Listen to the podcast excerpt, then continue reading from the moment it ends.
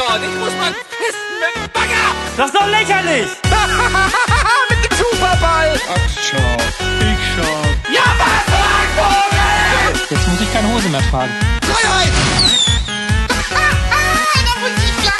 Ich gebe jetzt schön einen Keulen. Talk Power granted. Ja, schönen guten Abend und herzlich willkommen zu einer neuen Spezialausgabe des Beanstalk.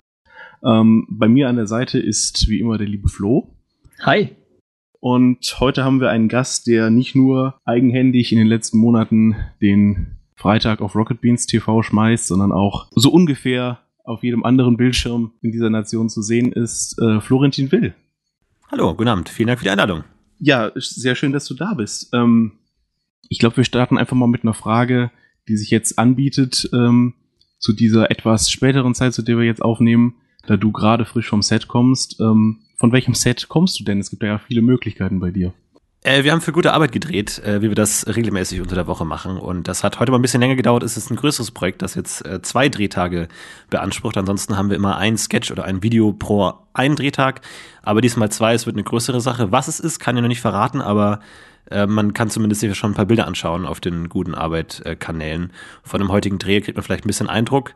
Ähm, ja, aber war aufwendig. Ich habe auch noch komplett gegelte Haare. Also das ist dann immer so ein bisschen problematisch, wenn man dann nach dem Dreh direkt irgendwo sein muss und dann läuft man erstmal mit komplett flach gegelten Haaren durch die Gegend.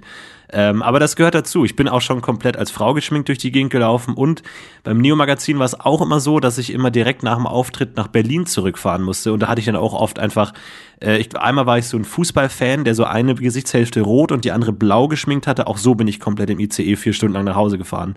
Einfach weil es keine Möglichkeit mehr gibt, irgendwas abzuschminken. Deswegen ist immer ganz schön und auch jetzt, wenn ihr euch mich vorstellen wollt, stellt euch mich natürlich wie immer nackt und in Erdnussbutter eingeschmiert vor, aber diesmal auch mit glatt angegelten, schwarzen, glänzenden Haaren. So sehe ich momentan aus. Ja gut, das ist natürlich eine fantastische Antwort auf diese Frage, ähm, die sehr viel Raum jetzt auch für die Zuhörer lässt, sich das alles vorzustellen. Wie du es schon angesprochen hast, äh, Neo Magazin Royal ähm, und natürlich auch, nicht zuletzt der Grund, warum du jetzt hier bist, deine Arbeit bei RBTV. Kommst du selber mit deinen ganzen Projekten, da zählen ja auch obendrein noch Podcasts dazu und all sowas, kommst du überhaupt noch genau hinterher, was du so alles machst? Äh, ja, es geht momentan eigentlich noch ganz gut. Ich habe das alles ganz gut eingeteilt. Ich bin jetzt allerdings leider schon an dem Punkt, wo ich für jedes neue Projekt, das ich anfangen möchte, ein altes aufopfern muss. Das ich habe das gleiche Problem auf meinem iPhone tatsächlich. Ich habe da irgendwie ein Problem darauf, dass ich einfach keinen Platz mehr habe. Und ich muss immer, wenn ich ein Foto machen will, muss ich ein altes Foto löschen. Das ist immer ein bisschen schade, aber auf der anderen Seite ist es, ist es auch so ein bisschen, man, man lernt Fotos neu zu schätzen. Man macht da nicht irgendwie 20 Selfies, sondern man denkt sich, hm, will ich diese Ente, die gerade mit dem Kopf im Gully steckt, festhalten? Will ich dafür irgendwie ein Foto von der Beerdigung von meinem Opa löschen? Ist es mir das wert? Wo ist das Verhältnis? Und all diese Fragen stellt man sich dann äh, und entscheidet sich aber dann doch in der Regel für die Ente.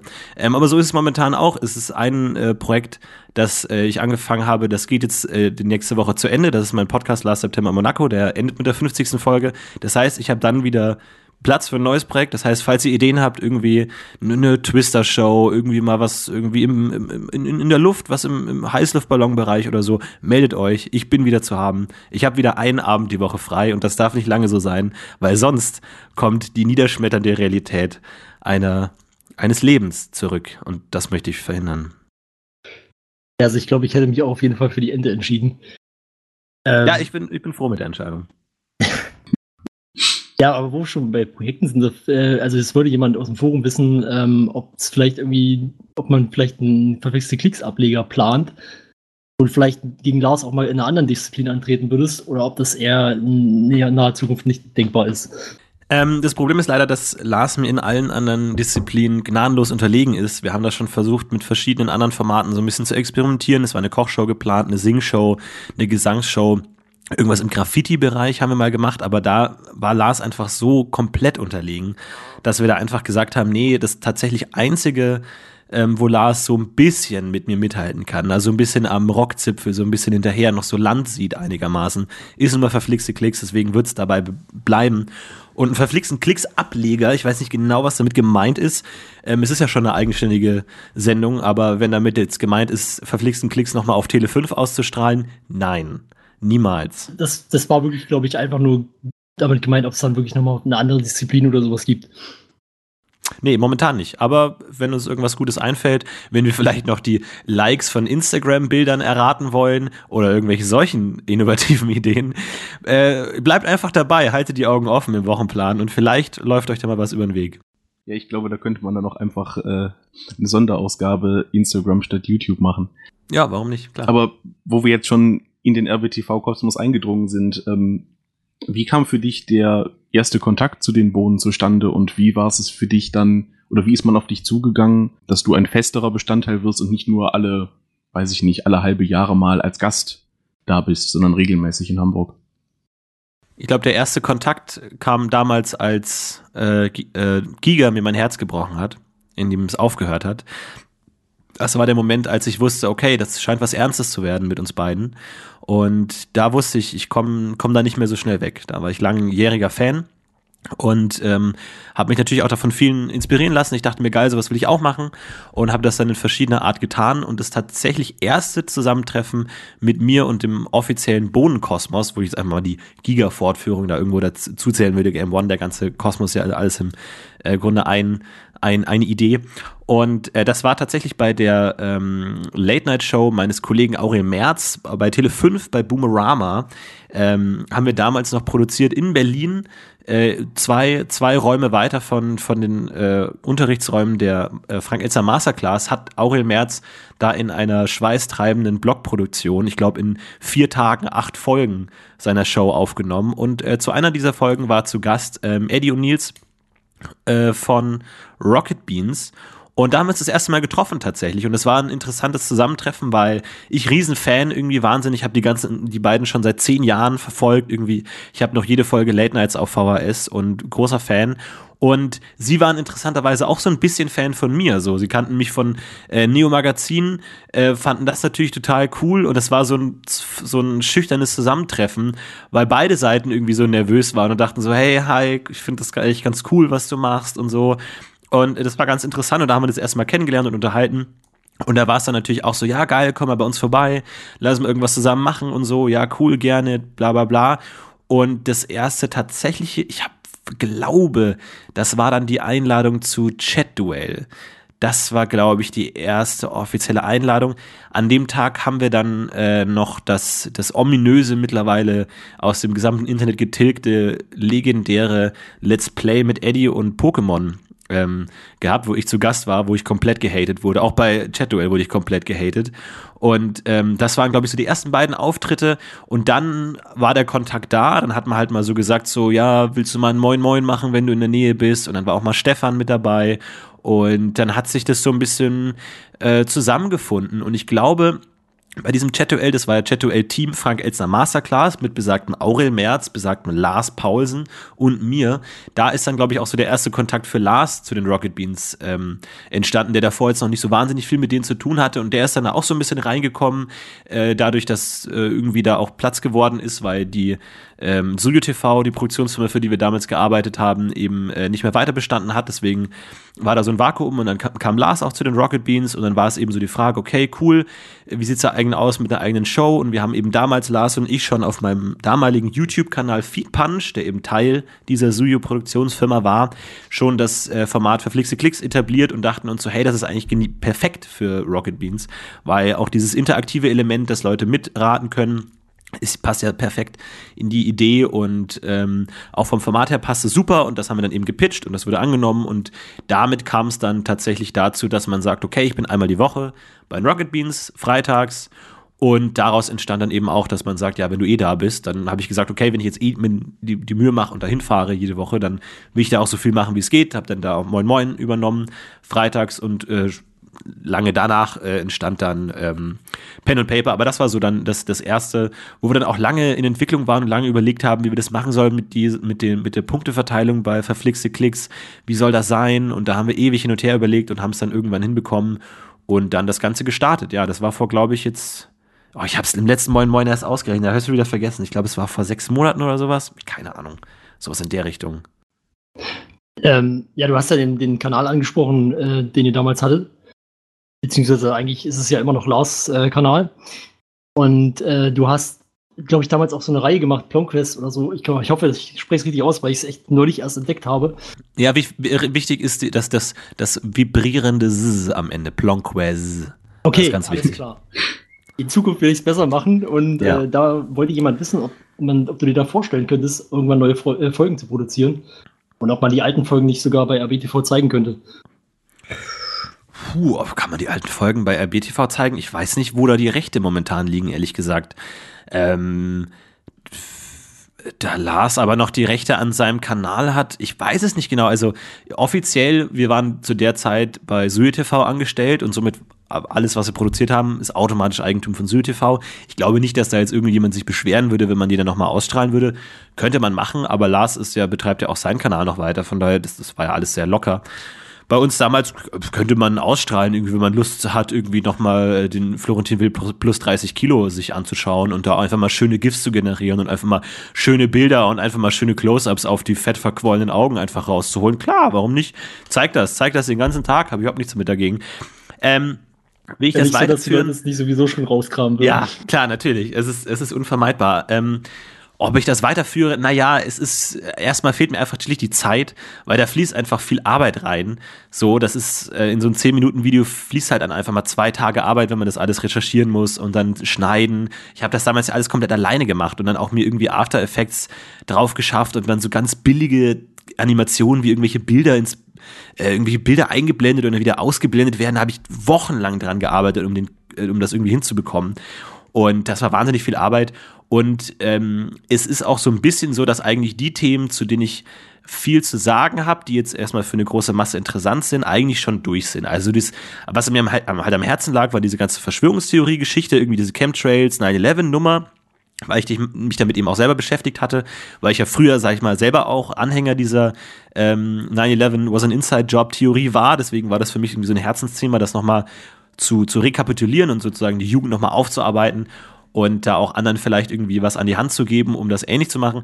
Deswegen, und dann so ein paar andere Themen, die ich angesprochen habe, waren so, so kleine Video-Essays, wo man, wo man denkt, ist okay, es hat mir damals sehr viel Spaß gemacht, aber wenn ich jetzt unter dem Zwang wäre, das jede Woche zu machen, wäre das, wäre das hart. Also erstens zu viel Arbeit, zweitens die Themen, die mir jetzt intuitiv liegen, wo ich jetzt mal gut was dazu äh, erarbeiten kann, habe ich abgearbeitet. Von daher glaube ich nicht, dass es da mal äh, was, was geben wird. Ich bin auch mittlerweile so in dem äh, Comedy-Ding drin, dass ich da so viel ähm, Möglichkeiten habe momentan, dass, dass das eigentlich jetzt eher in den Hintergrund rückt. Aber ich würde es nicht ausschließen, dass es irgendwann mal wiederkommt. Es ist tatsächlich bei mir interessanterweise immer so, je mehr ich Comedy-Sachen mache, desto mehr habe ich dann auch mal wieder Bock, was Ernstes zu machen. Und ich habe aber auch in der Plonquest-Zeit sehr stark gemerkt, dass wenn man sich da wochenlang nur mit ernsten Themen beschäftigt, also ich habe das jetzt nicht immer komplett mega bierernst gemacht, da waren hier und da natürlich schon der ein oder andere Ulk mit dabei und es dürfte geschmunzelt werden, aber ich habe dann auch da gemerkt, so ich habe dann auch mal Bock, wieder Comedy zu machen und so. Und das ist dann immer so hin und her. Und deswegen sind es, glaube ich, so auch zwei Teile, die ich parallel auch ganz gerne machen würde. Aber man muss halt immer gucken, wo da gerade die Möglichkeiten und die Verpflichtungen liegen. Also ich würde es nicht ausschließen, aber hier und da und ansonsten äh, alles andere Wissenschaftliche wird ja sowieso in Moin Moin abge abgehandelt. Von daher habe ich ja da auch meine Plattform gefunden. Genau, weil du, du hast es jetzt schon halb vorweggenommen, weil ich hätte jetzt ansonsten eine Frage angeschlossen, da du ja mit gute Arbeit, mit äh, den Sachen, die du bei RBTV vor allem machst, äh, mit dem Neo-Magazin und dergleichen halt hauptsächlich Unterhaltung bedienst, ob dann für dich quasi es halt interessant wäre, so ein ernsteres Format zu haben oder allgemein, zum Beispiel auf RBTV ein tatsächlich ernstes, recherchiertes, sachliches Format zu haben. Ich meine, RBTV hat sicherlich ja auch die Kapazitäten in der Redaktion da, dass man für dich ähm, Inhalte Oh, ja. recherchiert. Ja, ähm, also einerseits ähm, ha- hab ich, mache ich das schon. Ich habe jetzt gerade einen neuen Podcast gestartet, äh, den Lacast Podcast, der sich mit Psychoanalyse beschäftigt, was was komplett ganz anderes ist, als was ich sonst mache. Den veröffentliche ich einmal im Monat. Das heißt, ich habe mir schon so ein Projekt äh, geschaffen irgendwo auf Rocket TV. Ach, ich weiß es nicht irgendwie so. Die die generelle Stimmung, die da vorherrscht, ist eigentlich schon eher in Richtung. Ach komm, fuck it irgendwie, lass uns was was Albernes nebenbei machen. Ähm, das natürlich ist nicht ausgeschlossen, dass es auch ernste Formate gibt und so und das ist ja auch alles cool, aber das sind ja eigentlich eher die Nischendinger. Äh, ich könnte mir jetzt zum Beispiel auch nicht vorstellen, dass es mal bei Giga irgendwie damals man gesagt hätte, so okay, wir machen jetzt irgendwie eine Biologie-Show, wo wir irgendwie jetzt 20 Staffeln lang Hardcore-Zellteilung einfach mal machen und sonst nichts. So klar, das hätten sich Leute angeschaut und klar, irgendwie, wenn Etienne Gardet dir irgendwie die, die Sternzeichen erklärt, ist das auf eine gewisse Art interessant. Aber ich glaube, dass da die Kompetenzen woanders liegen. Und deswegen, ja, ich habe ja, wie gesagt, mein eigenes Wissenschaftsformat mit Moin Moin äh, jetzt auch gegründet, wo ich auch äh, viel recherchiere und den Dingen auf den Grund gehe. Von daher braucht das gar nicht. Ähm, allgemein, und ich weiß nicht, inwiefern die Redaktion dazu ernsthafte Recherche fähig ist, aber gut, das ist nochmal ein anderes Thema. Das, das glaube ich, haben sie in ihrem Leben noch nie versucht. Deswegen, vielleicht stecken da wirklich im Pulitzer-Preisträger noch äh, hinter der Snapchat-Fassade. Aber ansonsten, naja, wer weiß. Aber Jetzt eher nicht. Ich glaube, das ist nicht, nicht das, was Rocket Beans richtig gut kann und was das Coole daran ist. Von daher glaube ich, die Nischen, die es gibt, sind ganz cool, aber ich persönlich habe jetzt nicht den Drang, da noch irgendwas Ernstes zu machen. Ähm, ja, wo du es gerade angesprochen hast, ist Moin Moin. Ähm, hier schreibt ein User, ähm, mal Butter bei die Fischkarte. Wie sehr stören dich die ständigen Witze über brennende Häuser? Ja, stören schon, ähm, aber jetzt im Moin Moin gar nicht so sehr. Da ist es ja einfach Teil davon. Der, da ist ja der Running Gag irgendwie entstanden. Was mich tatsächlich ein bisschen stört, ist, wenn solche ähm, Insider sich ausbreiten auf andere Projekte. Das finde ich dann immer ein bisschen nervig, weil dann ist man bei irgendeinem Podcast zu Gast, ähm, irgendwie jetzt bei einem Podcast, der halt irgendwie, keine Ahnung, das Neo Magazin cool findet, der Satirecast, und dann ist man da zu Gast und dann unter der Folge posten Leute immer, ah, oh, Fische können doch gar nicht brennen, und der Betreiber des Podcasts denkt sich, was ist hier los? Und das ist halt dann irgendwo, weiß ich nicht, da ist dann einfach die, die reine Wiederholung für mich dann auch nicht lustig genug, so, wenn man dann wirklich in diesen Formaten dann das irgendwie weiterführt und dann weiter drauf eingeht, finde ich es cool. Ich, aber ich meine, es ist sowieso egal, weil diese Insider verselbstständigen sich eh und solange man sie befeuert, werden sie auch weiter leben. Aber in Moin Moin stören sie mich nicht. Außerhalb davon ist es dann immer schwierig, weil es teilweise auch ein bisschen respektlos ist, auch anderen Leuten dann dagegen, wenn man irgendwo ist oder unter einem äh, gute Arbeit Video alle nur meine Insider posten, denken sich die äh, 49 anderen Leute, die bei gute Arbeit arbeiten, halt so, ja, cool, so, cool, das, schade. Wäre cool, wenn ihr was über die Videos schreibt. Wäre cool, wenn ihr irgendwas darüber schreiben würdet und nicht immer konstant Dinge wiederholt, die niemand versteht, außer euch fünf Leute. Das finde ich dann immer so ein bisschen schade, aber das kann man auch nicht verhindern. Und da bin ich jetzt auch nicht groß böse, aber das ist ja der einzige Aspekt von diesen Running Gigs, der mich tatsächlich stört, aber ansonsten, ansonsten nicht. Und es ist ja auch die Wahrheit, also es muss ja auch in die Welt rausgetragen werden. Von daher ist ja auch da ein, da ein guter Zweck dahinter. Ne? Ja. Naja, es ist ja mit der Überschneidung immer so eine Sache. Äh, da wollte nämlich auch jemand wissen, ob es irgendwie Probleme bei dir gibt äh, bei der Überschneidung oder mit der Überschneidung von Gags, äh, weil du hast ja sehr viele Unterhaltungsformate. Und konkret hat er hier das Podcast UFO genannt, weil irgendwie Probleme gibt. Weiß nicht, ob es da schon, schon sowas gab, dass es dann irgendwie Gags in, in mehreren Formaten in ähnlicher Form gab. Ja, klar gibt's das natürlich. Also, ich meine, es ist ähm, äh, schwer genug, sich irgendwie jede Woche in drei verschiedenen Ein-Stunden-Formaten irgendwie Sachen aus den, äh, aus den Haaren zu ziehen, die man irgendwie versucht äh, umzusetzen. Und es ist tatsächlich manchmal auch so, dass ich schlicht nicht weiß, welche Geschichte ich schon wo wem erzählt habe. Irgendwie ist passiert irgendwas äh, im, im ICE und dann komme ich nach Hause und erzähle es Lars und dann sitze ich am nächsten Tag im Moin Moin und denke mir, habe ich die Story jetzt schon irgendwo erzählt oder habe ich die nur Lars erzählt oder weiß ich nicht.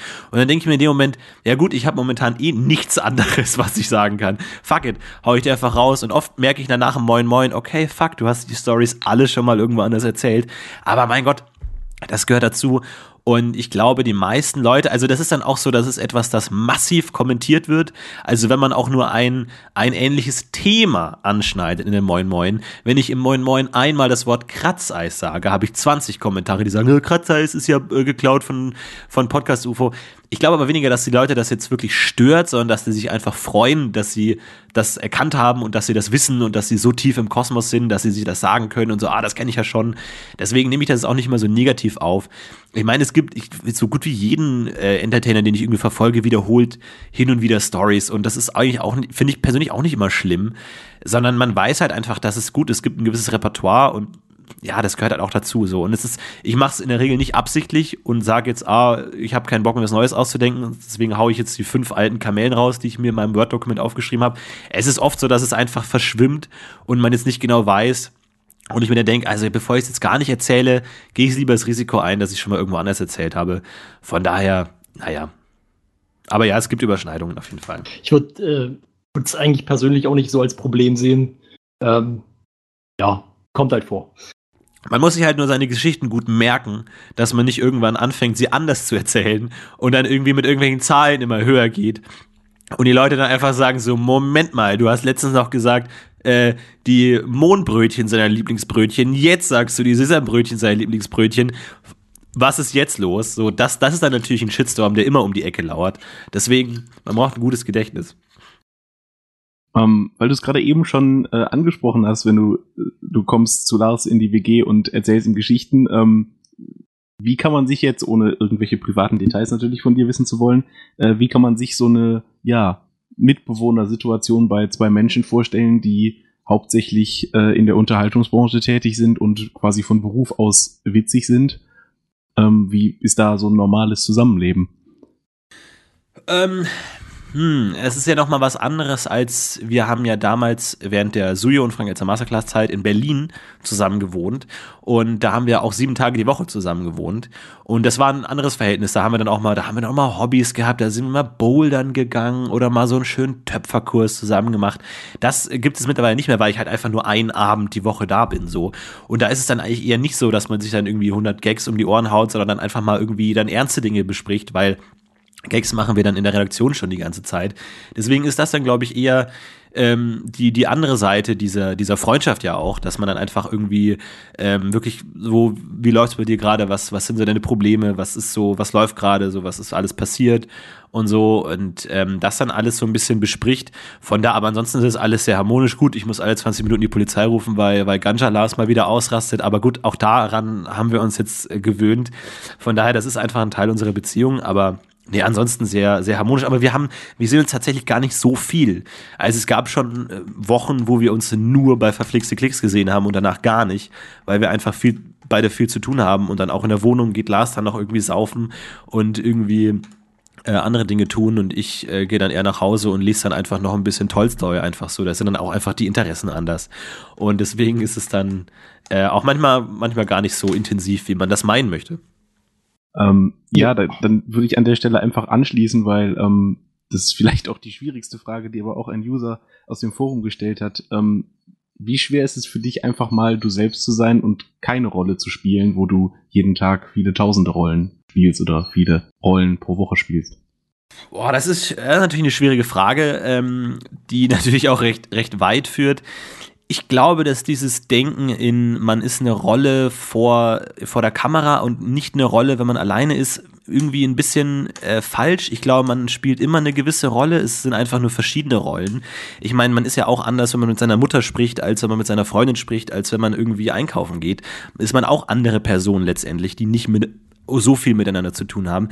Äh, und ich glaube auch, dass man, wenn man jetzt alleine ist, nicht wirklich man selbst ist. So, ich glaube, dieser Begriff des man selbst ist einfach äh, größtenteils eine Illusion. So, ich glaube, es ist, also ich habe ja ähm, das, das ähm, Menschenbild des Donuts geprägt. Das ist so meine eigene Weltsicht, dass äh, der Mensch, viele denken ja, der Mensch ist eine Nuss, dass man eh so, so sagt, ja, keine Ahnung, der Florentin ist jetzt vor der Kamera. Das heißt, wir sehen jetzt seine äußere Schale und das ist ja alles Fassade und das ist alles nur Maske.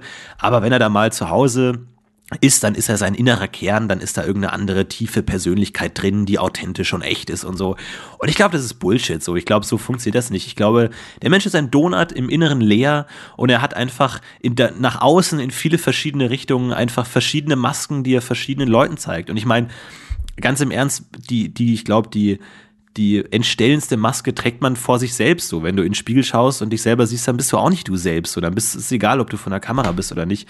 Deswegen nehme ich das nicht so wahr, dass ich irgendwie Rollen spiele und dann irgendwann äh, man selber ist, weil man ist, es sind einfach verschiedene Facetten. So, jeder Mensch hat verschiedene Facetten und du bist weder vor der Kamera du selbst noch zu Hause. So, das ist einerseits Quatsch, wenn du sagst, der vor der Kamera bist du du selbst. So, das ist so ein großes Ding, auch bei Rocket Beans natürlich, dass man immer wieder redet von Authentizität und so. Ähm, und man dann auch oft äh, liest, gerade wenn, wenn Leute neu bei Rocket Beans sind, dann heißt es immer so, ja, der ist so aufgesetzt und der bemüht sich zu sehr und so. Und da, da liegt ja dahinter schon so, ja, der ist nicht authentisch, der ist nicht er selbst. Und dass das so ein absolutes Ideal ist, dass, dass man, man selbst sein muss vor der Kamera. Aber in der Regel sind auch die Leute, von denen man meint, sie seien sie selbst, einfach gute Moderatoren, die einfach es natürlich aussehen lassen. Aber die sind natürlich nicht sie selbst vor der Kamera, natürlich nicht so. Jeder, man, man selber will niemand sehen. So, ich, wenn ich ich selber wäre vor der Kamera, das wird sich niemand anschauen, so, weil jeder ist selber er selbst. So, das interessiert doch keinen. Man hat natürlich manchmal intimere Momente natürlich, aber auch das wird ja durch eine On-Air-Persona gefiltert. Also wenn ich jetzt von irgendwelchen peinlichen Sexerlebnissen erzähle, ist das ja trotzdem noch gefiltert durch ein durch ein Sendebewusstsein, durch ein, wie erzähle ich das jetzt interessant und was muss ich erwähnen, damit der Zuschauer die Anekdote versteht und was nicht und wie kann ich jetzt das Timing einsetzen und so. Das ist nicht alles so mega bewusst, aber natürlich hat man, zieht man sich eine gewisse Professionalität an wenn man vor der Kamera ist, egal ob es jetzt ein Moin Moin oder irgendwie die Moderation von Wetten das ist. So, man ist immer nicht man selber, man hat immer ein Be Sendebewusstsein. Deswegen glaube ich auch, dass diese Authentizität nicht immer so heilsbringend ist oder nicht mal das ist, was die Leute tatsächlich mögen. Und ähm, ja, natürlich, wenn man die, die Bohnen dann auch privat kennt, so, dann kann man natürlich sagen, okay, sie sind so ähnlich, aber man kennt sie halt auch vor der Kamera und hinter der Kamera, man weiß, okay, Natürlich ist ein Unterschied so, wie bei jedem. Das heißt, diese ganze, wann ist man authentisch, wann nicht, finde ich, ist einfach ein bisschen zu kurz gedacht. Ähm, du hast ja auch ein Pen-and-Paper-Format, ähm, Animal Squad. Da ist es ja mehr oder weniger eigentlich gewollt, dass man nicht authentisch ist, sozusagen, sondern dass man eine Rolle spielt. Was oder für welches Tier hättest du dich entschieden, wenn du selber mitspielen würdest? Ah, das ist eine interessante Frage. Ich habe, ähm, ich glaube, es wäre die Muschel gewesen tatsächlich. Die, ähm, und ja, tatsächlich, das, also, das ist ja so ein bisschen die Frage. Ne? Es, es war interessant zu sehen, inwiefern auch die Spieler bei ihren Tieren abwägen zwischen Comedy-Faktor und tatsächlicher Nützlichkeit. Weil einerseits willst du ein lustiges Tier, aber die Spieler sind dann alle doch ehrgeizig genug zu sagen, ja, ich spiele jetzt keinen Regenwurm, weil der wird gar nichts reißen und irgendwie, ich will dann auch irgendwie was, was erreichen. Ähm, ich glaube, ich wäre eher auf den Comedy-Aspekt gegangen und hätte eine Muschel gespielt, die konstant überall hingetragen werden muss. Und dann hätte man sich halt irgendwie überlegen müssen, was gibt man der für eine coole Sonderfertigkeit? Das kann die dann irgendwie mit Perlen schießen oder so, kann die dann irgendwie andere Sachen machen, um die nützlich zu machen. Ich versuche ja auch dafür zu sorgen, dass die Tiere, wenn auch körperlich unterschiedlich stark, trotzdem irgendwie ihre Spezialität haben, womit sie was zur Gruppe beitragen zu können. Und äh, ich glaube, ich wäre die Muschel gewesen oder ein Maulwurf. Wobei ich auch nicht beim Maulwurf auch nicht genau weiß, was da die besondere Fähigkeit sein kann. Irgendwelche Höhlen graben, aber was bringt das, wenn die anderen Tiere dann da nicht durchpassen? Kommt er dann irgendwie, kann er wo irgendwo anders hin oder gibt es dann irgendwie so ein Höhlensystem, auf das er immer zugreifen kann, egal wo er ist? Keine Ahnung. Aber ich glaube, ich, ich würde mich entscheiden müssen zwischen der Muschel und dem Maulwurf. Es ist ja generell ähm, so, also ich meine, das, das Setting ist erstmal schon ja, ich sag mal, speziell. Und dadurch auch irgendwie so ein bisschen in Richtung, also kam es einem zumindest im ersten Moment so rüber, als, als wäre es irgendwie so in Richtung Comedy oder, oder Unterhaltung gedacht. Du, du, ziehst es halt schon sehr konsequent durch. Also man hat so das, das Gefühl, dass das, äh, ja, dass du im Prinzip, äh, wenn die, wenn die Spieler dann doch mal was, was Absurdes, aber irgendwie Lustiges versuchen, dass es dann doch auch sehr hart bestrafst. Ja, das ist, das ist immer so ein Abwägen. Ne? Also das ist immer schwierig ähm, das zu sagen, weil natürlich will man, dass, dass das Ganze lustig ist und unterhaltsam irgendwo, man will aber nicht, dass es nur albern ist. Und man muss halt immer abwägen zwischen, was ist jetzt konstruktiv lustig und was ist destruktiv lustig. Generell bin ich immer schon dazu bereit, die Spieler zu belohnen für abgefahrene Ideen, sage ich mal, solange sie kreativ sind. Wenn sie jetzt wirklich sagen, keine Ahnung, wir klauen uns jetzt irgendwie einen durchsichtigen Faden und spannen den irgendwo drüber und hängen dann da irgendwie Sachen dran, damit es so aussieht, als wären da ganz viele Raben, damit wir die irgendwie einschüchtern können und irgendwie ganz verrückte Ideen haben, dann sage ich, okay, cool, könnt ihr alles machen, belohne ich alles. Aber wenn sie halt sagen, ja, ich halte mir irgendwie nur ein Buch vors Gesicht und laufe durch die Gegend, nur weil es lustig ist, dann sage ich, die Idee ist nicht gut genug und lustig alleine reicht nicht. Wenn du eine lustige Idee hast, die gleichzeitig kreativ ist, okay, dann funktioniert das auch. Wenn du dich jetzt irgendwie, keine Ahnung, irgendwie aus Gras irgendwie einen kompletten Tarnanzug baust oder dich irgendwie, was weiß ich, mit in Sekundenkleber wälzt und dann durch den Rasen wälzt und dann ganz viel Rasen an deinem Fell kleben hast und dann läufst du durch die Gegend, dann kann ich sagen, okay, das ist jetzt zwar das ist zumindest denkbar, dass es was bringt. Und dann würde ich auch sagen, mit dem, mit dem richtigen Würfelwürfen wird das auch funktionieren. Und deswegen ist es tatsächlich immer so ein Abwägen. Ich habe aber tatsächlich auch gerade am Anfang versucht, diesem, diesem ersten Instinkt des, ja, das wird ja total albern und dann machen die lauter Tiergags so ein bisschen entgegenzuwirken und den, den Tieren eben auch äh, Persönlichkeiten zu geben. Das ist ein bisschen schwer, das im Laufe des Spiels aufrechtzuerhalten, aber wir, wir finden uns da ja noch so ein bisschen rein und müssen da auch den die Balance zwischen jetzt G- Gag-Feuerwerk und ähm, tiefgründiger Story so ein bisschen finden, weil das ist ja auch zwischen Spielern und Meister immer so ein Geben und Nehmen. Ne? So was bleibt hängen, was, was nehmen die an für Impulse, welche nicht und das ist, da müssen wir reinkommen. Ne? Ja, also ich, ich muss schon sagen, also ich persönlich finde es auch sehr interessant. Also wird ja, glaube ich, gar nicht so viel, gar nicht mehr so viel live geguckt, was ich schade finde, aber für mich persönlich äh, ist es eigentlich genau die richtige Mischung. Cool, freut mich. Also ich, ich könnte mich da auch nur anschließen, weil ich, ich fand insbesondere, dass diese ziemlich, ziemlich ernste Eröffnung tatsächlich sehr gut und ich fand, die hat auch einen sehr guten Kontrast zu dem doch sehr lockeren anderen Pen and Paper, was Hauke und die äh, Bands ähm, veranstalten, gebildet. Natürlich sind wir hier immer daran interessiert, irgendwelche äh, neuen unveröffentlichten Informationen zu bekommen und an unsere Hörer weiterzuleiten. Was würdest du glauben, wie lange äh, läuft Animal Squad noch? Wie lange hast du die Story ungefähr vorausgeplant? Und in welche Bahn möchtest du sie lenken? Also natürlich nicht inhaltlich, sondern ähm, gibt es da welche und was wäre für dich so ein nächstes Wunschprojekt, falls danach ein weiteres Pen and Paper auf Rocket Beans TV laufen soll? Also ich habe die Story überhaupt nicht äh, vorausgeplant, wirklich gar nicht. Ich überlegte mir, wenn dann die Story eigentlich nur eigentlich ähm, von Sitzung zu Sitzung ein bisschen im Vorhinein, obwohl ich da jetzt auch gemerkt habe, dass da zu viel Vorbereitung äh, fast schädlich ist ähm, dem Konzept gegenüber, weil es natürlich darauf baut, es ist alles improvisiert, die Spieler können zu jeder Zeit machen, was sie wollen. Und man merkt schon, je mehr man irgendwas vorbereitet, desto eher drängt man die Spieler dann in das, was man vorbereitet hat, weil man möchte es nicht umsonst vorbereiten. Und wenn du dir jetzt überlegst, ja, sie könnten ja in die Stadt gehen und dann malst du dir einen riesengroßen Stadtplan, dann wirst du wahrscheinlich die Spieler auch einfach in diese Stadt drängen, weil du du weißt, du bist da, du hast da Sicherheit, du bist gut vorbereitet in diese Stadt. Aber eigentlich ist es nicht richtig. Eigentlich sollten die Spieler aus eigenen Stücken in die Stadt gehen und das auch können. Deswegen ist es tatsächlich immer so ein Hin und Her zwischen Vorbereitung und nicht. Inwiefern kann man das vorbereiten, um trotzdem noch flexibel zu sein? Wie kann man etwaige Plot-Anfänge bauen, die dann trotzdem noch flexibel sind, aber trotzdem noch speziell genug, dass sie interessant sind? Also es ist schwierig, wie lange das Ganze läuft. Ich habe tatsächlich keine Ahnung. Ich habe wirklich keine Ahnung. Ich meine, es ist natürlich durch das ähm, Pfotensystem schon irgendwie gecapped, dass man einfach sagt, wenn die komplett ausgeskillt sind äh, dann ist es irgendwie schwierig, dann noch irgendwie weiterzumachen. Bis dahin sollten sie schon irgendwo fertig sein. Das ist jetzt für mich aber auch wirklich die einzige Limitation, die ich sehe. Also von mir aus können die da jetzt auch noch ein Jahr lang durch die Gegend laufen. Solange es irgendwo zielführend ist und interessant ist, können die das von mir aus machen. Aber ich habe das tatsächlich nirgendwo hingeplant, was ja auch so ein bisschen äh, die Idee ist, weil sie ja noch gar keine Ahnung haben, was sie denn tatsächlich machen.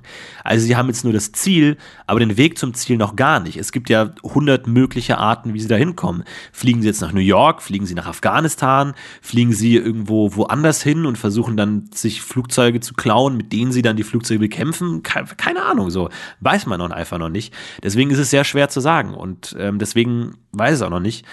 Ähm, deswegen ist es tatsächlich für mich jedes Mal genauso spannend wie für die Zuschauer hoffentlich, weil ich schlicht nicht weiß, was passiert und das wirklich immer nur kurz davor erfahre, wenn es dann auch tatsächlich passiert. Was das für mich auch interessant macht und da ich einfach faul bin, ich einfach sehr froh darüber bin, dass ich nicht so viel vorbereiten muss wie Hauke, der halt auch immer wahnsinnig viel Zeit investiert und Mühe und was man ja auch sieht und was ja total cool ist, ähm, in irgendwelche Rätsel und Figuren und äh, Atmosphäre und Plotpoints und Twists und so, was mega cool ist, wo ich mir immer denke so, oh mein Gott, ey, wenn äh, das ist richtig viel Arbeit, die da reinfließt, wo ich eigentlich ganz froh bin, dass ich mir den nicht machen muss.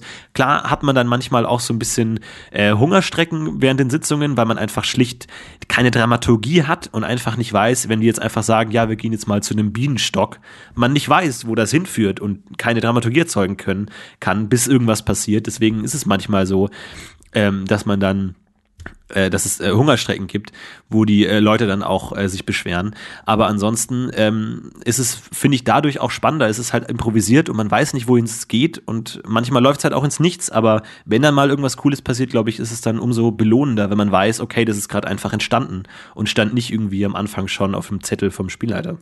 Also ich glaube, in den, also die letzte Folge mal ausgenommen, aber ich glaube, die beiden letzten Folgen davor äh, stand ich jeweils kurz vorm Herzinfarkt, äh, weil es einfach unfassbar spannend war, dann in diesen Kämpfen, weil man gedacht hat, okay, gleich äh, sind es bloß noch drei. Ja. Ja, das wird auch interessant, ob, ob tatsächlich Tiere sterben und was dann passiert. Ich habe da schon ein paar Ideen, weil ähm, ich möchte es auch tatsächlich möglich lassen. Und es ist auch ein gutes Mittel, um die Spieler einzuschüchtern, wenn man einfach sagt, so ja, übrigens, ähm, es stehen schon, also es ist alles geplant. Wenn einer von euch tot ist, wir wissen schon genau, was passiert. Belle hat ihren Charakter schon parat und dann äh, geht's halt so weiter. Und ähm, Deswegen ist es auch gut, dass sie da ein bisschen aufpassen. Aber auch gerade mit dem Spielsystem, äh, dass ja durch, durch diese Ass-Mechanik, dass man äh, den höchsten Wurf eines Würfels wiederholt, kann es halt auch einmal sein, wenn ich jetzt sage, der Polizist schießt und äh, würfelt halt zwei W10, wenn ich da halt eine 10 würfel und dann nochmal was hohes und dann nochmal eine 10, dann ist halt ein Tier tot. Dann einfach blöd gelaufen, tot. So, aber das, so ist es halt so. Und die müssen halt auch lernen, dass halt Pistolen richtig, richtig gefährlich sind für Tiere. Deswegen ist das halt auch ein Lerneffekt. Irgend hoffe ich. Ja, man hat jetzt einfach so ein bisschen ähm, natürlich das Problem, dass, äh, ja, dass sie im Prinzip eigentlich jetzt möglichst vermeiden müssen, irgendwie in den Kampf zu kommen. Weil sie ja, ihre beiden Kämpfer sind ja beide fast tot sozusagen. Ja, nicht unvorbereitet in den Kampf zu kommen. Bestenfalls kommen sie zum Kampf und der Kampf nicht zu ihnen. So, das ist, wenn man sich da was überlegt und irgendwie coole Pläne schmiedet. Die haben ja wahnsinnig viele Möglichkeiten. Äh, dadurch, dass einer fliegen kann und dass sie verschiedene äh, Items sich besorgen können, können sie ja viel machen und sind sehr flexibel.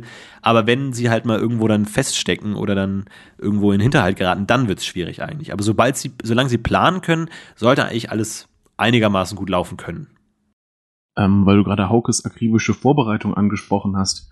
Was sind allgemein so Sendungen, die, wenn es die Zeit erlaubt, du dir auf RBTV anguckst, in denen du nicht selber vor der Kamera zu sehen warst? Ähm, ja, Pen and Paper von Hauke schaue ich natürlich an, dann ähm, äh, Kino Plus schaue ich relativ oft, wenn auch nicht immer komplett und NDA schaue ich eigentlich immer. Und ansonsten ist es tatsächlich unterschiedlich, gucke ich immer mal da, hier und da wieder rein. Ähm, in Donnys Let's Play habe ich auch ein bisschen reingeguckt. Ansonsten in verschiedene Moin Moins, wenn mich jetzt irgendwie ein Thema interessiert oder man redet dann natürlich auch irgendwie in der Redaktion und da ist das passiert und da ist das passiert und dann guckt man sich das halt an ähm, und so. Aber ansonsten ähm, ja, das ist eigentlich so das, das, das regelmäßigste, ist eigentlich Kino Plus und NDA, da schaue ich eigentlich fast jede Folge. Kann ich verstehen. Also zumindest Kino Plus ist bei mir auch immer auf dem Wochenplan sozusagen. NDA kommt dann immer ein bisschen auf den Gast an bei mir. Aber der genug Auswahl auf dem Sender. Wir haben jetzt ein bisschen darüber gesprochen, was du alles so an Projekten machst und dass du vor allem Projekte verfolgst, die dich interessieren und du immer wieder auf der Suche nach neuen Projekten bist, wenn ein altes vorbei ist, um sofort wieder die Lücke zu füllen. Wenn du jetzt bei so Formaten wie ähm, zum Beispiel Neo Magazin Royal und tatsächlich auch RBTV zumindest in den jeweiligen Sparten schon ganz weit oben mit dabei bist, wo würdest du quasi für dich noch Steigerungspotenzial sehen? Und wenn es noch Steigerungspotenzial gibt, bis zu welchem Grad wärst du bereit, notwendige Dinge dafür zu tun? Und ab wann würdest du nicht wollen, dass du kreative Freiheit oder Freiheit im Allgemeinen opfern müsstest? Ja, das ist ja die Frage, wie man, wie man das äh, definiert, ob da noch äh, Platz nach oben ist, was da so das Nonplusultra ist. Ähm, ich glaube, inhaltlich gibt's immer mehr äh, zu tun und so. Und ich bin jetzt gerade mal in dieser, in dieser Branche ähm, jetzt seit ein paar Jahren erst. So, deswegen, ich habe noch nicht mal im Ansatz irgendwie äh, ausgekundschaftet, was alles möglich ist, was irgendwie auch mein eigener Stil ist, was da alles möglich ist. Es gibt ähm, immer Dinge, die ich sehr bewundere, gerade auch im amerikanischen Bereich, wo ich mir denke, dass gerade im, in der Comedy- und Humorwelt einfach so krass Dinge möglich sind, die in Deutschland undenkbar sind. Wenn ich da irgendwie in Amerika äh, zu Adult Swim schaue, zu einer Eric Andre Show schaue, wo ich mir denke, so, dass in Deutschland, wir sind noch so weit davon entfernt. Deswegen, mir geht's ja jetzt gar nicht so darum, ob man in irgendwelche noch prestigeträchtigeren Sendungen kommt oder so, sondern einfach zu sagen, okay, ich habe jetzt eine gewisse Möglichkeit, ich habe eine gewisse Plattform und was lässt sich da inhaltlich machen? Inwiefern kann man sich da auch eine eigene, eigene ähm, kreative Unabhängigkeit erarbeiten, wie du gesagt hast. So, es ist nun mal was anderes, ähm, wenn ähm, ich jetzt irgendwas umsetzen möchte, als wenn jetzt zum Beispiel Jan Böhmermann was umsetzen möchte, der einfach schon lange Erfahrung hat, der einfach schon irgendwie zehn äh, virale Hits rausgehauen hat, der einfach schon ein Standing hat, wo man sagt, okay, der hat sich eine gewisse Freiheit erarbeitet, der kann auch in seiner Sendung viel machen, was er selber machen möchte, nicht unbedingt alles, aber zumindest viel mehr, als jetzt ich es könnte in der gleichen Situation, einfach weil das Standing noch nicht so da ist und man sich das halt auch einfach erarbeiten muss und man nicht, und man oft halt auch einfach am Auftraggeber ähm, hängt, die halt auch einfach gewisse Vorstellungen haben. Bei Rocket Beans ist natürlich jetzt was anderes. Da ähm, ist man inhaltlich sehr frei, aber technisch oft einfach gebunden. Das wäre natürlich auch eine Möglichkeit zu sagen, man, man macht den Kanal erfolgreicher und größer und professioneller, um auch andere Sachen umsetzen zu können. Guck da, was da inhaltlich alles noch möglich ist. Von daher, inhaltlich ist da immer alles möglich und ähm, ich, ich versuchte eigentlich eher so, so inhaltlich zu denken. Einfach, was, was gibt's noch für coole Sendekonzepte, so, so wie, so Sachen wie verflixte Klicks irgendwie, wo das so eine einfache Idee ist, die irgendwie total gut funktioniert, wo sich dann auch aus dieser einfachen Idee dann so ein eigener Kosmos entwickelt und eine ganz eigene Sprache irgendwie entwickelt hat und so, was ich so total cool finde, wo man jetzt auch meint, okay, da braucht man jetzt auch kein ProSieben dafür, das reicht auch ähm, auf dem, Produktionsniveau, das wir da haben. Was sind da noch für Ideen möglich? Was sind noch für andere Sachen möglich? Was ist im Podcasting-Bereich noch möglich? Wie kann man es schaffen, dass Podcasting in Deutschland so groß wird, dass man niemandem mehr erklären muss, was ein Podcast ist? Wie kann man es schaffen, dass in Podcasts irgendwie ein großer Teil davon auch davon leben kann? Wie kann man da Netzwerke geschaffen? Wie kann man da Bewusstsein schaffen? Da gibt es noch so viel zu tun und noch so viel ähm, Pionierarbeit zu leisten, dass wir da noch lange nicht äh, an einem Limit sind und da wirklich noch, noch viel steigen können. Allein Rocket Beans gibt's jetzt seit zwei Jahren. So, da ist noch so viel möglich. Irgendwie, keine Ahnung, produziert Rocket Beans in zehn Jahren Kinofilm?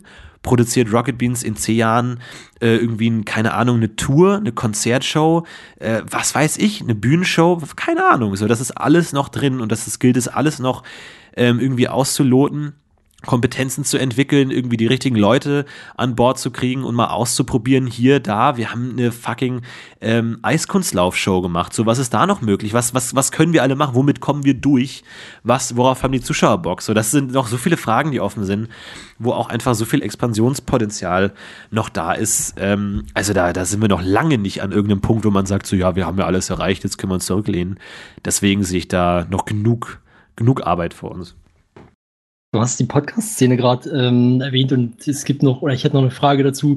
Wie kamst du denn eigentlich zum Podcast? Wann kam die Idee, ich mache jetzt einen Podcast? Relativ simpel, so wie bei mir eigentlich alle Ideen kamen. Ich habe sowas gehört und gesagt, das will ich auch machen. Ich habe äh, den Happy Day Podcast gehört damals und äh, Not Safe for Work von Tim Pritloff damals. Fand das cool und dachte mir, sowas will ich auch machen. Und habe mich dann mit meinem Freund Philipp Hauptmann zusammengesetzt und habe auf meinem iPhone den ersten Podcast aufgenommen. Wir haben da äh, so getan, als wären wir Moderatoren und hätten irgendwie, haben uns Sachen ausgedacht und haben Rubriken gemacht und irgendwie Sachen besprochen und gelabert und hier und da. Und das hat sich dann verselbstständigt. Irgendwann wurden die Podcasts dann spezieller, professioneller. Ich habe dann irgendwann Stefan kennengelernt und habe dann das Fight geführt. Und so hat sich das alles entwickelt, irgendwie aus dem reinen Interesse und dem Wunsch, das will ich auch machen, kam das dann und so ist es dann entstanden, ja. Ich würde noch mal bei dem einhaken, was du gerade eben gesagt hast, dass in Amerika oder auf dem amerikanischen Markt ganz andere Sachen möglich sind als in Deutschland. Bedeutet das auch, dass du für gewisse Ideen sagen würdest, der deutsche Markt ist einfach zu klein oder nicht in der Lage, äh, bestimmte Ideen aufzunehmen? Ich meine, ihr habt jetzt auch mit guter Arbeit Originals gerade die ersten zwei, drei Sketche auf Englisch tatsächlich bei YouTube hochgeladen. Ist das so eine Sache, über die du nachdenkst? Ähm, naja, es ist natürlich so ein bisschen feige, dann einfach zu sagen, ja gut, funktioniert nicht, lass es auf Englisch machen. Das äh, hat sich jetzt da bei den Stormtrooper-Sketchen einfach gut angeboten, weil man einfach durch die, das, das Fehlen von Lippen einfach mit, mit der Synchronebene einfach viel, viel arbeiten kann und es auch einfach ein Humor ist, der, der sich gut überträgt. Aber ansonsten, ähm, eigentlich hätte ich mehr Bock, das Ganze in Deutschland irgendwie äh, groß zu machen. Aber es ist tatsächlich einfach so, dass auch die Marktgröße irgendwie ein Problem ist. Das in, in Amerika reicht es halt einfach, wenn Eric Andre irgendwie 0,1 Prozent der Leute begeistern kann, dann ist es halt auf die Welt gerechnet, was der amerikanische Markt letztendlich ist, genug Leute, um sowas rentabel zu machen. In Deutschland halt einfach nicht. Da muss man dann halt irgendwie schauen, wie weit man kommt und dann sich vielleicht auch irgendwann einfach damit zufrieden geben, dass Projekte einfach eine gewisse Größe nicht übersteigen, wenn sie einfach so ein so einen speziellen Ansatz, so einen speziellen Humor haben und man einfach eher sagt so, hey, wir schauen nicht, was die Masse will, sondern wir machen, was wir wollen. Von daher, ja, international, klar, irgendwo wäre es cool und wenn mir Quentin Tarantino jetzt eine Rolle anbieten würde, würde ich nicht Nein sagen. Aber es ist jetzt kein ausgesprochenes Ziel, sondern man, wir gucken erstmal, was sich in Deutschland machen lässt und wenn wir in zehn Jahren sagen, fuck it, das ist nicht, das ist nicht zu retten, dann, dann wandern wir aus nach Schweden und dann gucken wir mal, was wir da machen können daran anknüpfend würde ich einfach die Frage stellen, die auch aus der Community kam. Für welche popkulturellen Inhalte interessierst du dich? Also ich meine, du, du bist ja da bei vielen Sachen wirklich up to date, ähm, aber was sind so für dich zum Beispiel Lieblingsfilme oder Lieblingsserien? Puh, ähm, Ah, Lieblingsfilme, das ist immer so schwierig, ne? Das ist, Ja, das ist keine leichte Frage, ich weiß. Das, Ja, ja, ich meine, so, so, mein absoluter Lieblingsregisseur ist Paul Thomas Anderson. Als Lieblingsfilm, man legt sich ja so Filme zurecht, die seine Lieblingsfilme sind, damit, wenn man in solchen Situationen gefragt wird, was sagen kann, ob das tatsächlich immer die Lieblingsfilme sind. Ähm, genau, die müssen mir- möglichst gut klingen. ja, ja, genau, auf jeden Fall. Ähm, äh, auf, bei mir auf Platz Nummer eins ist seit langem einfach There Will Be Blood von Paul Thomas Anderson, einfach ein Film, der mich mega geprägt hat und total beeindruckt. Ähm, ansonsten klar, irgendwie Inglourious Bastards oder so, da sind viele Filme dabei, die ich, die ich gut finde. Ansonsten Serien, äh, für mich, die, die drei besten Serien sind auf jeden Fall äh, House of Cards, True Detective, die erste Staffel. Und dann wird's schwierig. Ich habe jetzt gerade wieder mit Mad Men angefangen, die finde ich unglaublich geil. Letztens habe ich gesehen äh, Young Pope, hat mir unglaublich gut gefallen, richtig umgehauen, richtig krasse Serie. Äh, hat wahrscheinlich noch niemand davon gehört, irgendwie von Paolo Sorrentino, der irgendwie da auch rangegangen ist mit dieser kreativen Freiheit, die er sich seit 30 Jahren erarbeitet hat und gesagt hat, so, hey, mir redet einfach hier keiner rein. Ich mache hier, was ich machen will und es geht um Jude Law, der einen 40-jährigen Papst spielt und die Serie ist unf- unfassbar einfach, die ist so krass äh, und so, sowas, was ich noch nie gesehen habe und finde ich äh, behandelt gewisse Themen so clever und so unvorhergesehen und so klug einfach, dass es so Spaß macht zuzuschauen. Aber ansonsten sind, sind das so die, die Serien, äh, die ich cool finde. Äh, ansonsten, ja klar, Comedy-Shows gibt's natürlich auch wahnsinnig viel. Wie gesagt, Eric Andre Show, die beste Comedy-Serie aller Zeiten ist The Office UK. Ähm, Bojack Horseman, Arrested Development, sowas halt in der Richtung. Ne? Rick and Morty natürlich, ich glaube, da sind wir alle so ungefähr auf einer Welle. Aber das ist so das, worin ich mich ähm, bewege. Ansonsten in letzter Zeit habe ich gar nicht so viel Kino geschaut, so da hänge ich ein bisschen hinterher. Da gucke ich dann immer wieder so was auf iTunes aufpoppt irgendwie, aber ansonsten ähm, bin ich da einfach generell interessiert so, aber ja.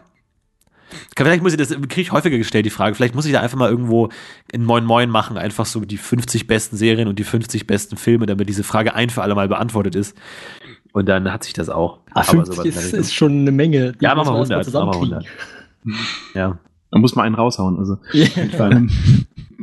ähm, ja, tatsächlich habe ich, hab ich die Frage auch einfach gestellt, weil sie zum einen passte und zum anderen so eine Standardfrage ist, die wir am Anfang einfach übersprungen hatten, weil wir dachten, wir kommen zu den wichtigen Fragen und da ja tatsächlich aus dem Forum äh, einige Fragen kamen, aber wir sind jetzt tatsächlich die allermeisten von diesen Fragen ähm, schon durchgegangen. Ähm, Vielleicht ähm, eine Sache noch. Ich glaube, das hast du auch schon mal beantwortet. Ähm, arbeitest du eigentlich noch am Neo-Magazin mit oder ist es jetzt, weil gute Arbeit ist ja auch äh, Bild- und Tonfabrik, oder bist du eigentlich jetzt nur noch dort? Ähm, nein, ich arbeite nicht mehr beim Neo Magazin Royal. Ich war da ja ähm, Autor eine Zeit lang, bis dann Gute Arbeit Originals angefangen haben. Äh, seitdem bin ich nicht mehr Autor beim Neo Magazin Royal, sondern nur noch Ensemblemitglied, also erweitertes Ensemblemitglied und somit nur noch ab und zu Teil der Sendung, wenn es dann um Beefträger geht oder Einspieler. Wir haben jetzt letztens wieder erst äh, was gedreht, aber ich bin kein regulärer Bestandteil mehr. Das heißt, auch diese ganzen Neo-Magazin-Fragen, so, oh, ist ja krass, was ihr da macht, so, damit habe ich mittlerweile nichts mehr zu tun. Ich bin nur noch ab und zu gebuchtes äh, Schaufleisch, mehr nicht. Ja, wobei ja, also gute Arbeit ist ja auch, ja, gute Arbeit halt. Ja, tatsächlich die einzige Frage, die ich jetzt ähm, noch überhaupt hier finde, was kannst du eigentlich nicht? Was kannst du so gar nicht? Äh, was kann ich nicht? Tanzen? Vielleicht? Ich weiß nicht. Singen? Sowas in der Richtung. Ähm, und ich bin sehr schlecht in Twister. Muss ich jetzt hier mal beichten. Ansonsten kann ich alles. Und ich kann überhaupt nicht kochen. So kochen ist auch so ein Ding. Kochen kann ich nicht. Vielleicht gibt es dann mal ähm, tatsächlich einen verflixte Klicks-Ableger äh, Twister. Auf jeden Fall. Fände ich gut. Fände ich gut.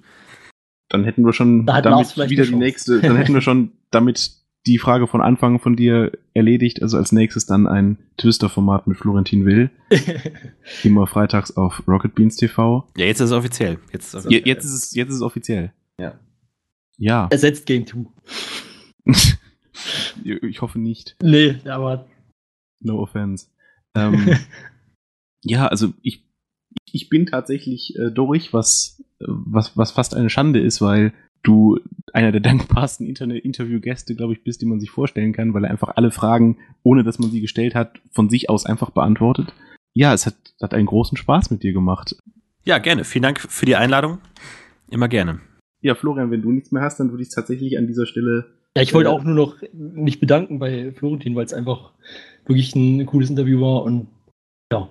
Klar, gerne, kein Problem. Gut, dann machen wir an der Stelle tatsächlich einfach Schluss und äh, verabschieden die Zuhörer. Auf Wiederhören. Ciao. Ciao.